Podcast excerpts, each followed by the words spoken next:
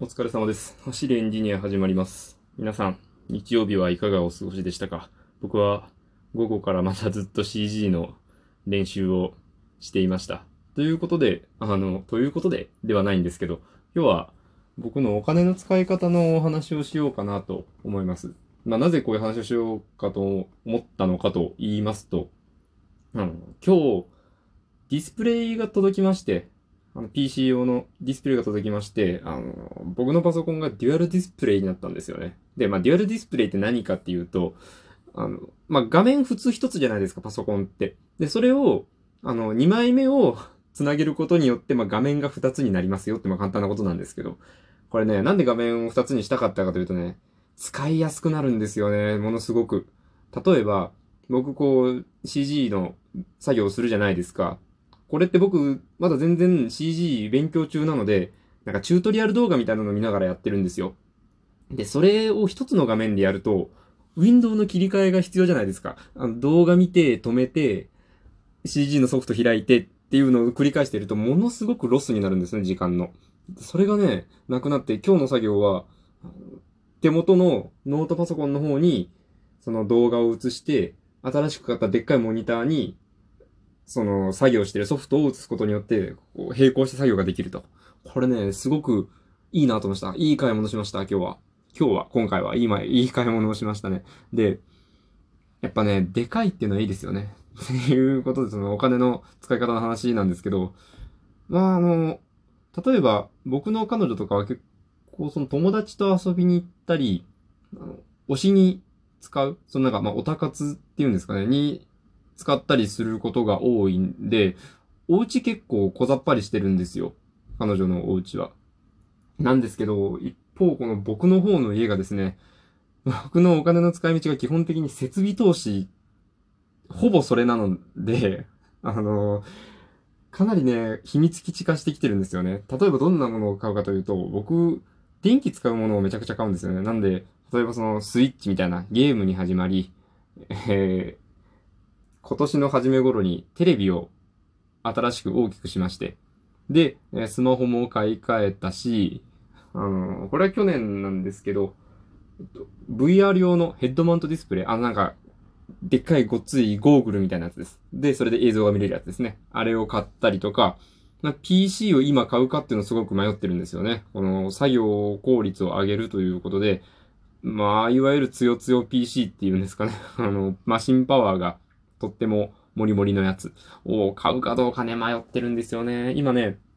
パソコンの方で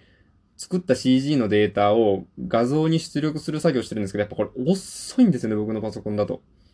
なので、やっぱ買った方がいいかなって今ちょっと揺れていますね。まあね、あの、これなんでこういうことするかって、やっぱその作業環境が充実していくことに喜びを感じるわけですね。僕、ほら、ツイッターでいろいろ上げてるじゃないですか。あの、蜂の巣、あつ森の蜂の巣を 3D プリンターで作りましたとか、CG でこういうアニメーション作ってみましたとかやるじゃないですか。あれのね、効率をね、どんどんそのデバイスの性能を上げることによって効率化を図るみたいな。だからね、すごく、こう、楽しくてですね。ちゃんと買ったものはね、もちろん全部使ってますよ。VR も週に1回以上は使ってるし、テレビはもちろんね、あの、ゲームしたり、テレビ見たりするのに使うし、今もデュアルモニターすごく調子いいなって思うし。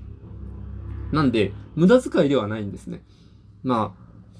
そういう風にして家がね、ごちゃごちゃしてはいっているんですけど、この秘密基地感、狭い部屋にいろんなデバイスがたくさんあって、僕の作業を助けてくれるっていうね、環境がすごく居心地がいいんですよね。引っ越すときどうしようかなって今から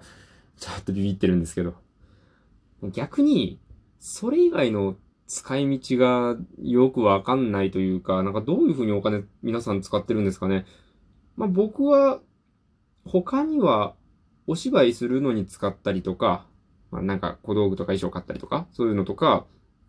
あとはまあ、なんですか、稽古場所。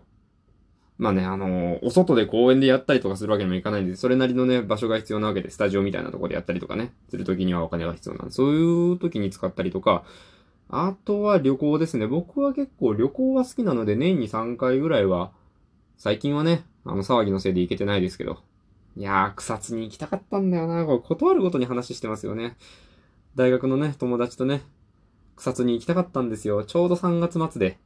もうこれは行かない方がいいだろうっていう時期に差し掛かってたんでね、行かなかったんですけど。ぐらいのもんで、僕全然飲みに行ったりとかしないんですよ。なんかあんまり近所に知り合いとか住んでないし、近所に住んでなくてもまあ普通の飲みに行くんだとは思うんですけど、うん、お酒をね、わざわざこう外で飲むっていうのもお金かかるばっかり、家でも飲まないんですけど、だなって思っちゃったりとかして、こう自分の住処を良くするために使ってしまうんですよね。おもちゃ買ったりもするけど、最近はやっぱりこの家電系が多いですね。で、あの僕、まあ、あんまりこう、明確な金額はね、言わないんですけど 社会人1年目に結構お金貯められたんですよ。お、これやったなと思ったんですけど、2年目に1円も増えなくて、その貯金が。減りはしてないです。減りはしてないんですけど、全く増えなくて、あれ？ってなってこの3年目にもうちょっと頑張って貯金しなきゃなと思っています。で、貯金するっていうのもいいんですけど、何でしたっけ？なんかね、あの、聖書に、あの、あれですよ、キリスト教のね、あの、カトリックの聖書になんか逸話があったと思うんですけど、あの、しもべに、こう、主がね、三人のしもべにお金を預けましたと。で、そのなんか、なんていうお家だったかな、そのなんか地面に埋めて、絶対になくならないようにしていたやつっていうのは、なんかめちゃくちゃ怒られたみたいな話があったんですよ。投資して増やしたやつも、なんか、褒め、まあもちろん褒められたし、なんか使い切っちゃったやつはそこまで、なんか、お咎め出してたわけではないですけど、で、何も増やしも減らしもしなかったやつが、なんか一番、お前は、なんか、大バカタレだみたいに言われて、僕はそれ、ちょっと、小さい時、その本を読んで疑問に思っていたんですけど、なんで聖書なんて読んでたんだろうまあ、あるんですけど。で、だから、なんかお金ただただ貯めるっていうより、なんか投資とかした方がいいのかなって思うんですけど、投資もわかんないですよね。株なんてやったことないし、株、これを聞きの方の中で株に精通された方とかいましたらね、なんかぜひ株の始め方みたいなのをね、コツとか教えてくださればと思うんですけど、まあそれ以外にもね、なんて言うんですかね、その、お金の使い方、私はこういうことに注ぎ込むのが好きなんですとか、そういう話があればぜひ、えー、よろしくお願いいたします。今日は、サクッとね、これぐらいで、ね、終わりにしておこうかなと思います。もうね、第100回が目前に迫ってきましたよ。何話しましょうかね。えー、それでは、今日はこれぐらいにしておこうかなと思います。えー、ご意見、ご感想、相談、質問などなど、DM やおマシュマロでお待ちしております。クリップやリアクションもお待ちしております。それでは、ご清聴ありがとうございました。お疲れ様でした。失礼いたします。